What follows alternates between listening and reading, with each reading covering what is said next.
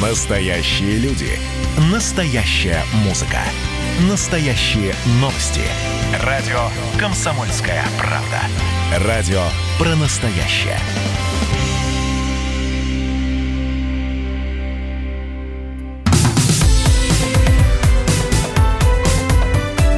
Как дела, Россия? Ватсап-страна!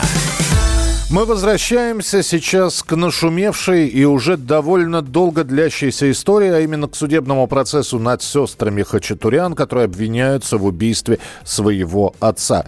Я напоминаю, что это будет два разных процесса. Один процесс для двух старших сестер и отдельный процесс для младшей сестры, которая на момент совершения преступления была несовершеннолетней. Уголовное дело двух старших сестер Хачатурян, которые обвиняются обвиняются в убийстве своего отца, будет рассмотрено судом присяжных. Об этом сообщили в Мосгорсуде по итогам предварительных слушаний. Ну а за всей этой историей следит наш корреспондент Анастасия Варданян. Дорогая редакция. Настя, приветствую тебя. Да, Миш, привет. Я до сих пор нахожусь в Московском городском суде, где сегодня были вынесены итоги предварительных слушаний по делу двух старших сестер Хачатурян. Ну, как ты уже верно заметил, действительно, дело будет рассмотрено судом присяжных, и уже 31 августа пройдет э, первое заседание, которое будет представлять из себя отбор присяжных. А, мне удалось пообщаться с адвокатами двух сторон, и с адвокатами сестер, и адвокатами потерпевших, и, э, как оказалось, обе стороны довольны таким решением. А, адвокаты сестер, в частности, Алексей Липстер, он а, говорит, о том, что они рассчитывают на оправдательный приговор, а в то время как а, адвокаты потерпевшей стороны уверяют, что им это только на руку и а, наоборот, что присяжные поймут, что сестры настоящие убийцы и приговорят их к максимальному сроку решения суда. Кстати, сегодня а, очень такое странное обстоятельство. Дело слушалось а, в закрытом заседании, а, при этом а, прокурора охранял вооруженный человек с автоматом и, как сообщила адвокат потерпевших, связано это с тем, что они считают опасными сестер Хачатурян, и сама она тоже будет настаивать на том, чтобы ее тоже охраняли вооруженные люди. А, Настя, я, я предлагаю сейчас адвокат как раз потерпевшей стороны, адвоката, которая защищает, э, ну, собственно, которая представляет интересы родственников э, погибшего Михаила Хачатуряна, Юлия Ниченко. Вот она, что она сообщила о решении суда. Давайте послушаем. Суд объявил решение о том, что в ходатайствах и стороны защиты, и стороны обвинения отказано возвращение дела прокурору, и дело направлено на рассмотрение, ну, будет 31 э, августа в 11 утра, уже рассмотрение дела с участием э, коллегии присяжных. То есть это на этом заседании как раз будут отбираться и со стороны защиты, и со стороны обвинения присяжные заседатели, которые будут рассматривать данное дело, и также судом на время судебного следствия избрана мера пресечения в виде запрета определенных действий в отношении двух сестер. И также на сестер а, наложены запреты в виде того, чтобы общаться с прессой, между собой сестры не имеют права общаться с младшей сестрой. Также они не имеют права участвовать в массовых мероприятиях в виде шествий, митингов, вот, э, касающихся данного дела. Это была адвокат потерпевшей стороны Юлия Ниченко. А, Настя, скажи мне, пожалуйста, а насколько я понимаю, не все уголовные дела рассматриваются судом присяжных, и какие-то тяжкие преступления, в общем-то, принимаются решения именно судебные, а не выслушивают вердикт присяжных. Это, вот Здесь, ну, как, с историей... Как правило, история, нет. да, как с... правило, если... Да. Если адвокат настаивает на суде присяжных, как правило, суд идет навстречу, и неважно, по какой статье рассматривается дело. В данном случае это действительно очень тяжкая статья, это э, убийство по ну, сговору группы лиц, то есть э, это одна из самых тяжких статей Уголовного кодекса, и девушкам действительно грозит до 20 лет лишения свободы. Но это ходатайство действительно было удовлетворено, и на самом деле здесь а, нет ничего такого, это обычная судебная практика. Скажи мне еще, э, расскажи, пожалуйста, и дай ответ на вопрос. Вот эти вот все переписки, которые периодически э, публиковались, в том числе публиковала э, выдержки переписок и там раз, разговоров и переговоров с отцом, оказывается, девочка девочки это все хранили в своих телефонах. А это все добавлено в материалы уголовное дело, уголовного дела или эти вещественные доказательства, они не рассматриваются или рассматриваются как-то отдельно? Миш, безусловно, вот эти все переписки, которые в том числе были э, в телефоне самого Хачатуряна и в телефоне его дочери, они все приобщены к материалам дела, это вещественные доказательства. А, Но ну, насколько сильно они повлияют на решение суда, вопрос спорный, потому как а, а, по версии следствия убийство девочки совершили в тот момент, когда отец спал. И в этот момент он, естественно, находился в заведомо таком положении, когда не мог за себя постоять. Вот, видимо, на это будет и давить обвинение, э, и переписка здесь, наверное, мало чем им поможет. Э, тем более, что там есть какие-то взаимоисключающие моменты. Я просто напомню, ну, Настя, ты в этом деле больше разбираешься, но я обратил на, внимание на то, что э, погибший Михаил Хачатурян регулярно проверял мобильные телефоны своих дочерей, и в то же время вот эти вот переписки, они сохранились. Как это было возможно? Неужели отец их не видел? Или они... Ты знаешь, а на самом деле эта переписка, видимо, считалась для них нормой. Это для нас она кажется какой-то из ряда вон выходящей. Он не удалял эту переписку в своем телефоне. А, то есть а, для, он не видел здесь ничего для себя компрометирующего. Он вел себя таким образом а, и в том числе в присутствии огромного количества свидетелей. Но вопрос а, в том, что а, речь идет именно об обвинениях в убийстве, поэтому что стало причиной? Ну и у обвинения есть один козырь. Сегодня прозвучало о том, что в суде они будут доказывать, что убийство девочки совершили из корыстных побуждений. Не знаю, насколько это получится доказать, но такие заявления сегодня звучали. Да, я чувствую, что мы еще понаблюдаем в сентябре доставание скелетов из шкафов, что называется. Настя, спасибо большое, вот что была... очень много всего интересного. Да, интерес такой. Ну, просто хочется, чтобы уже это все завершилось. История тянется почти два года. Э, хочется, чтобы уже как-то суд принял решение э, либо оправдать девочек, э, либо обвинить их. Очень серьезная статья, и срок в перспективе им светит очень и очень серьезный. Итак, на конец августа отбор присяжных судах, и я чувствую, что в сентябре мы как раз с судебных заседаний будем вам свежую информацию выдавать. Радио «Комсомольская правда». В эти дни отмечает свой юбилей Олимпиада 80-го года. Олимпиада 80 знаменитая. Спортивное событие прошло ровно 40 лет назад, а полвека назад в нашей стране впервые провели спортивную лотерею 6 из 49, позже получившую название «Спортлото». Во времена Советского Союза в лотереях участвовали почти 70% населения страны. Доходы от продажи билетов шли на оплату выигрышей и финансирование спорта. Так, например, доходы от продажи билетов «Спортлото» и «Спринта» обеспечили более четверти бюджета Олимпиады. Они собрали грандиозную по тем временам сумму 532 с лишним миллиона рублей. На доходы от розыгрышей в Москве были построены и реконструированы спорткомплекс «Олимпийский», стадион в Лужниках, грибной канал и велотрек в Крылатском, бассейн «Чайк». Десятки стадионов, дворцов спорта, баз для подготовки будущих чемпионов были построены или модернизированы в Ленинграде, Киеве, Минске, Харькове, Таллине, Риге, Вильнюсе и других советских городах. С расчетом на иностранных туристов был построен международный аэропорт Шереметьево-2. Появились отели Измайлова и Космос, и все на доходы от розыгрышей. Лотереи проводились тогда под лозунгом «Выигрываете вы, выигрывает спорт». Об этом вспоминает почетный президент Олимпийского комитета России Виталий Смирнов. В наши дни лотереи тоже поддерживают социальные программы по развитию физкультуры и спорта. Все они являются государственными, курируются федеральные налоговые службы. Организаторами лотереи выступают Министерство финансов и Министерство спорта Российской. Федерации. Главная цель проведения розыгрышей – финансовая поддержка спортивных событий, мероприятий и программ. Наследником советских лотерейных традиций является бренд «Столото», рассказал операционный директор «Столото» Варвара Басанович. По ее словам, в 90-е годы и в начало 2000-х все эти э, вот эти вот моменты времени были отмечены резким падением интереса к лотереям. Тогда участвовали в них всего 4% населения, они были частными и неконтролируемыми. В 2014 году году все лотереи в России вновь становятся государственными. Отчисления от их продажи начинают направляться на развитие физической культуры и спорта, доверие к лотереям начинает возвращаться, говорит Басанович. По ее словам, в этом году в лотереях принимают участие почти 30% жителей России. Число счастливчиков постоянно пополняется. Каждую неделю по всей стране появляется 25 новых миллионеров, которые выиграли в лотерею. Радио «Комсомольская правда».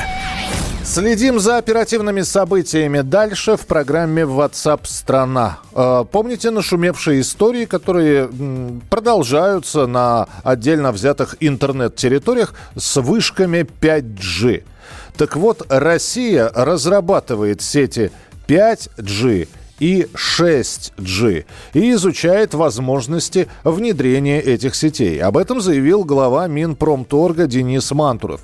Подробнее об этих сетях поговорим уже через несколько минут, а насколько разработка говорит о перспективах внедрения этих сетей в Российской Федерации в ближайшие месяцы или годы. Оставайтесь с нами, это программа WhatsApp страна Как дела, Россия? WhatsApp страна Георгий Бофт. Политолог, журналист, магистр Колумбийского университета, обладатель премии «Золотое перо России» и ведущий радио «Комсомольская правда». Авторскую программу Георгия Георгиевича «Бофт знает». Слушайте каждый четверг в 17.00 по московскому времени. А что такое деньги по сравнению с большой геополитикой? Мы денег тут не считаем.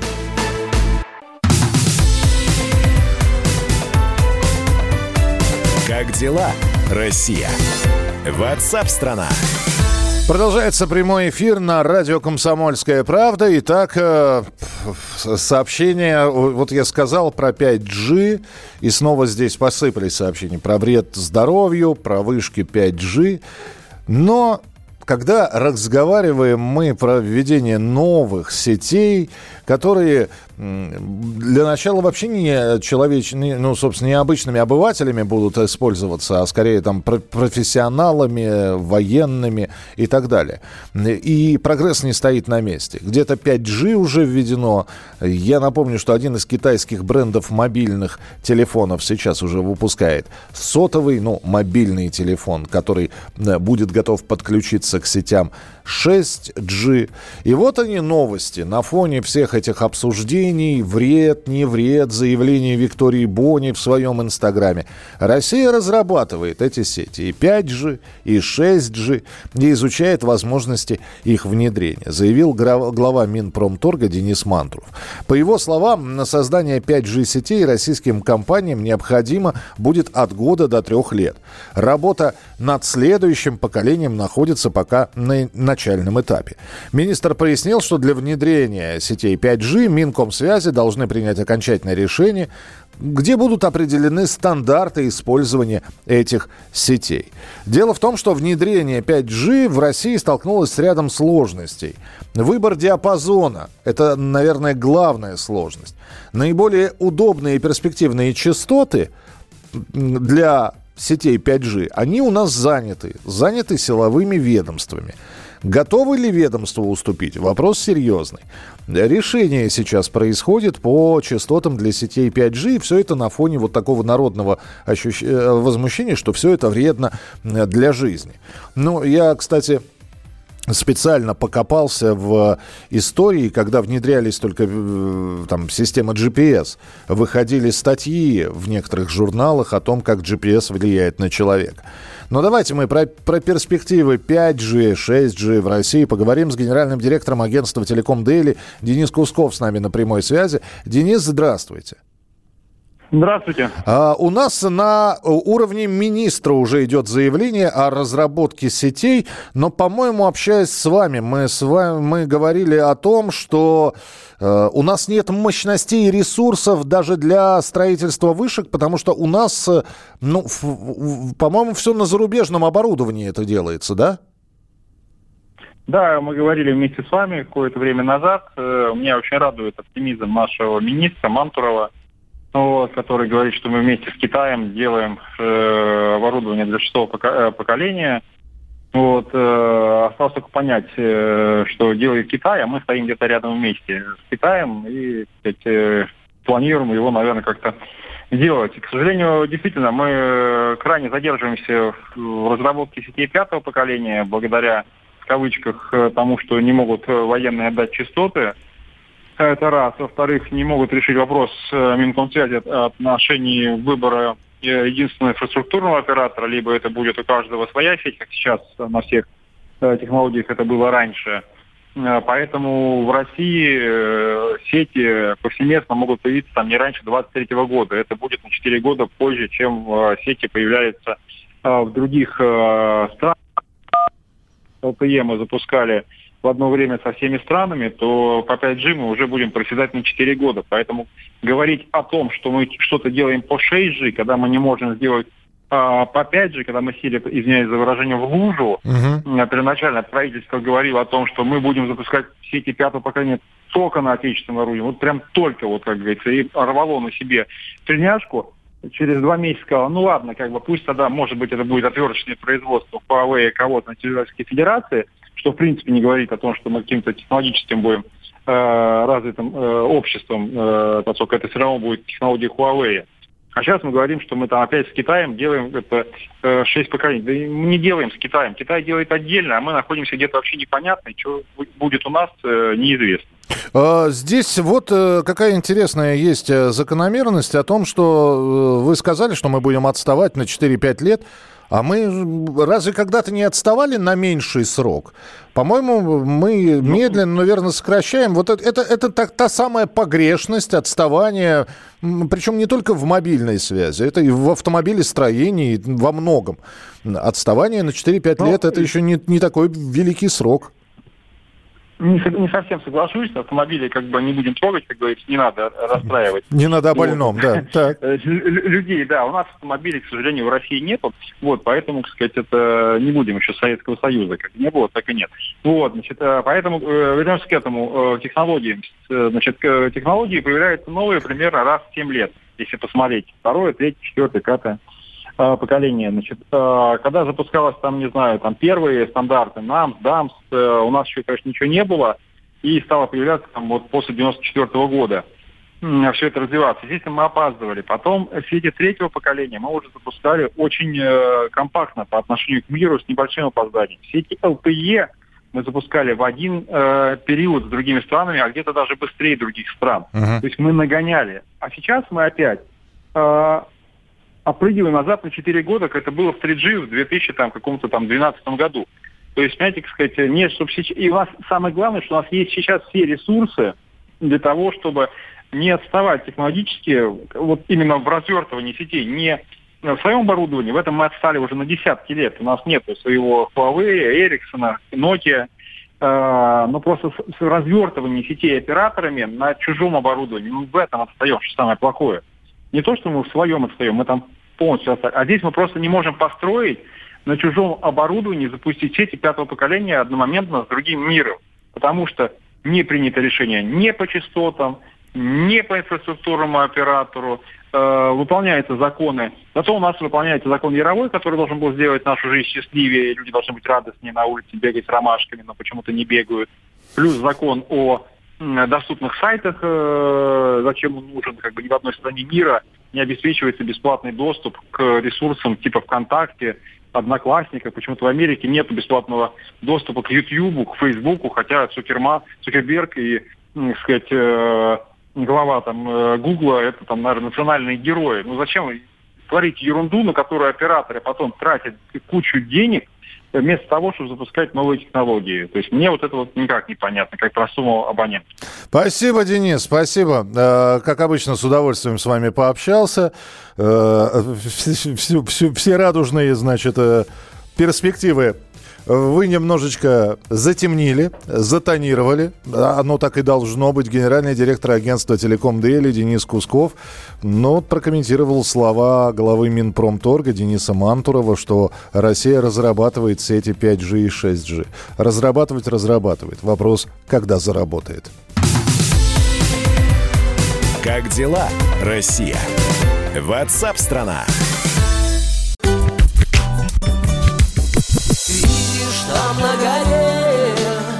возвышается крест. и не думал, что у нас На двоих с тобой одно лишь дыхание Ален Делон говорит по-французски «Комсомольская правда». Радио поколения Наутилуса Помпилиуса.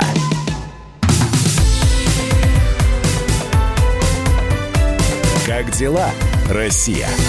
Ватсап-страна! Продолжается прямой эфир, и я уже в студии не один. Здесь Валентин Алфимов, ведущий утреннего Ого. эфира и создатель подкаста отцовского такого знаменитого подкаста, в котором сегодня речь Название которого говорить нельзя, потому что Роскомнадзор может пойдет- его на- неправильно услышать. Его читать надо, это название подкаста, и прочитать, и послушать все предыдущие выпуски можно на сайте radiokp.ru, чему сегодняшний твой рассказ посвящен. Как всегда, детям и, Это- немножко, и немножко родителям. Я тут в субботу первый раз дал папе послушать подкаст, а у меня э, и родители, и дети мои. Все, все на самом деле. Это все прям...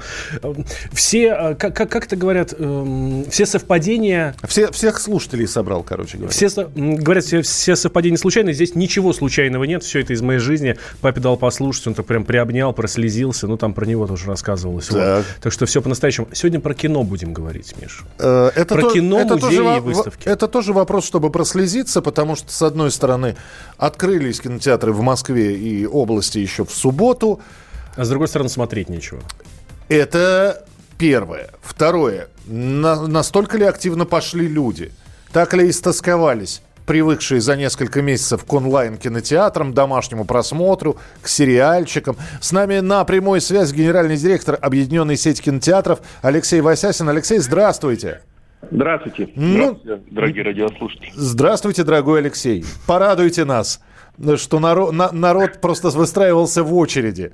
И жда, Ну, пока ждал радовать оконча- рано, пока Да. радовать рано. Действительно, если сравнивать э, показатели прошлого года, аналогичные по дню с этим годом, то посещаемость примерно в пять раз хуже, поэтому действительно пока радовать рано, но сделан важный шаг, на мой взгляд, это кинотеатры открылись, дан сигнал рынку, гостям, э, что все готово, надо продолжать жить, поэтому мы ожидаем, что все-таки положительный тренд будет, и люди постепенно-постепенно э, будут возвращаться в кинотеатры, дистрибьюторы постепенно-постепенно будут э, давать более крупные, сильные релизы в кинотеатры, и все вернется на круги своя. Ну вот кто-то, Алексей, говорит, сейчас, как ребята к, зиме Бонда покажут, и все, и все будет заново.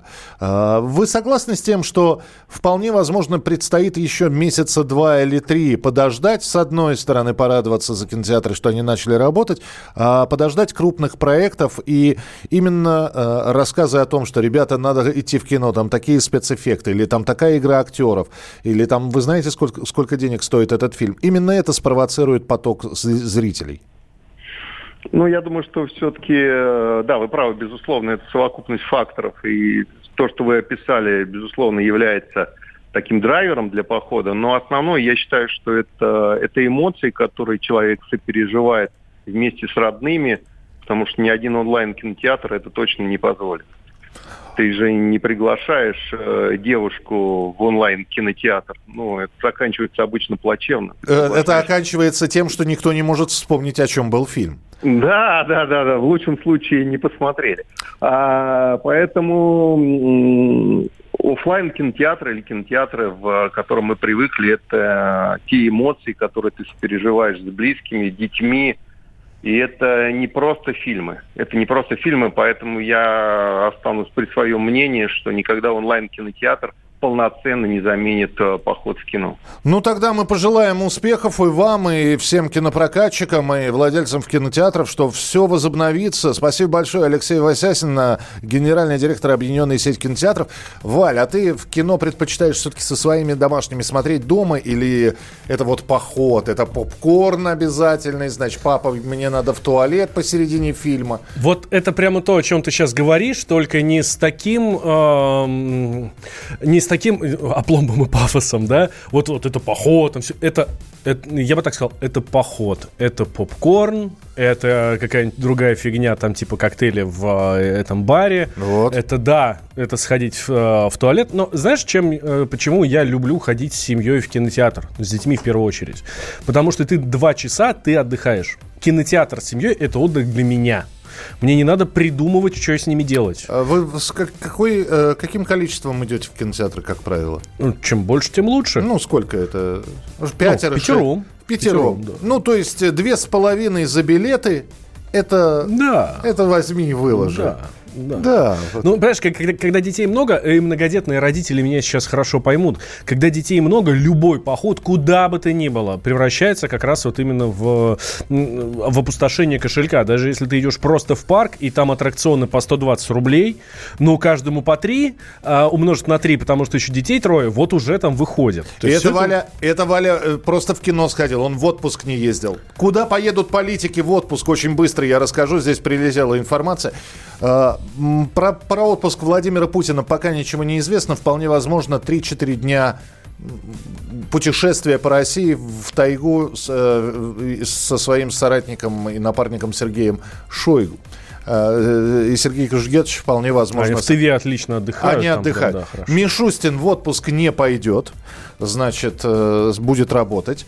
Жириновский к морю поедет на автобусе рыбачить. Вот что Владимир Вольфович про свой отпуск рассказал. Ну, конечно, тянет к морю, потому что вот даже бассейны, которые есть у людей на дачах, все-таки это какое-то корыто, так сказать, какая-то лужа. У моря это вот э, бескрайний простор, ветерок, это брызги. Хотелось бы. Наверное, все-таки я долечу до города Ейска. Как-то мне нравится это вот э, Приазовье. Черное море как-то вот замызгано все это. Сочи, там Анапа, Геленджик. Азов как-то тихо. Именно Южный Азов, конечно. Не Северный Таганрог, где там промышленные предприятия. Вот Ейск. Приятно, так сказать. Маленький город такой. И вдоль берега идут пансионаты всякие. Вот в одном где-то найду такое место, чтобы потише. Ну и люди где-то были бы, чтобы совсем уже уединенное тоже без людей скучновато. Владимир Вольфович. А я не знаю, что Владимир Вольфович ругается на бассейн. Мне всегда казалось, что бассейн нравится во Владимиру Вольфовичу. Ну, наверное, наверное. Хотя, вполне возможно, прожитые годы уже море хочется, понимаешь? Хотя Ейск, да, я здесь с ним согласен на 100%, прекрасное место. А, значит, э, Геннадий Андреевич Зюганов будет общаться с пчелами. Он на пасеку поедет. Поклонская будет общаться с... э, Угадай, с С кем? Николаем Вторым. Нет, с дельфинами на крымских пляжах будут загорать, купаться в море, сказала депутат Госдумы Наталья Поклонская. Ну, а Валя в кино со своими малышами. Валя в кино, да.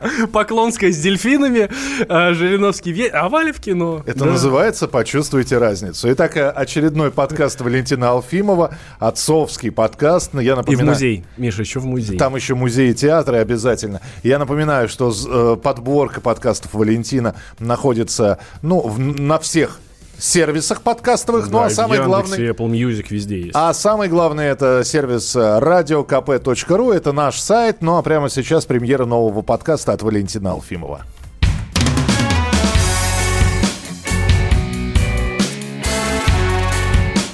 Я ж бать. Привет, я Валентин Алфимов, и у меня четверо детей. Что делать с детьми, если уже не знаешь, что делать? Правильно, идти в кино. Вообще штука удобная, честно говоря, универсальная. Это как детский сад, такой отдых для родителей. Я бы даже назвал это камерой хранения. Только краткосрочная, буквально на два часа. Но на эти два часа можно не забивать себе голову муками о том, как развлекать вот этих вот спиногрызов. Привел в кино, посадил в кресло, ну а там хоть даже спать можно. Я вот не фанат кино. Ехать куда-то, чтобы посмотреть то, что можно посмотреть у себя дома, да еще и дешевле, кстати, я не считаю правильным. Ну, правда, это же собраться надо, поехать, причем к конкретному времени, там сидеть с другими людьми в одном зале, слушать, как они чихают, кашляют. Но тут же дети, тут другое. Ради них, на самом деле ради себя, можно и на такое пойти. Правда. Не знаешь, что делать, дуй в кино. Но есть еще один вид досуга, который очень похож на кино, но по трудозатратам абсолютная противоположность. Это выставки. Это как раз для самых выносливых и очень заинтересованных. Я бы даже сказал упертых. У нас этим занимается мама. Это ж надо ходить, показывать, объяснять еще так, чтобы это было интересно. Вот это совсем не про меня. Да и сами дети не так, чтобы прям воспринимают выставки и музеи с большим энтузиазмом. Вот что может быть интереснее Дарвиновского или палеонтологического музея? А знаете, что они оттуда больше всего запомнили? Сувенирную лавку, потому что там можно было купить светящуюся палочку, от которой у меня начинается приступ эпилепсии, и еще настоящий волчий зуб. Хотя вспоминаю свое детство, и знаете, какой был мой любимый вид досуга? Поход в зоологический музей. Есть такой в Москве. Праздник, счастье. Ждал его всю неделю, если бабушка имела неосторожность проанонсировать.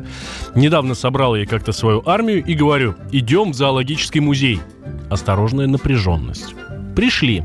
Все как в моем детстве. Запах нафталина разъедает глаза. Мамонт на входе. Ну, в общем, как и раньше. Ощущение, что даже гардеробщица та же. И знаете что? Старший сказал, что ему неинтересно. Младший, что ему страшно. А дочка просто смотрела на чучело и сказала, что ей животных жалко.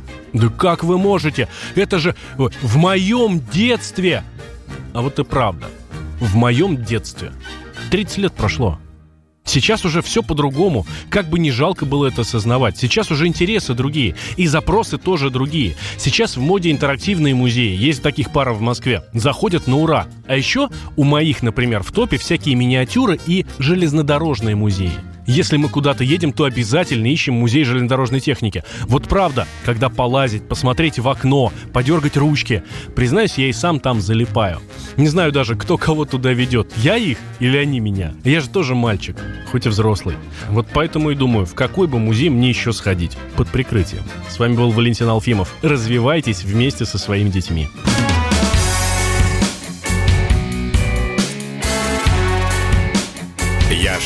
Ж бать.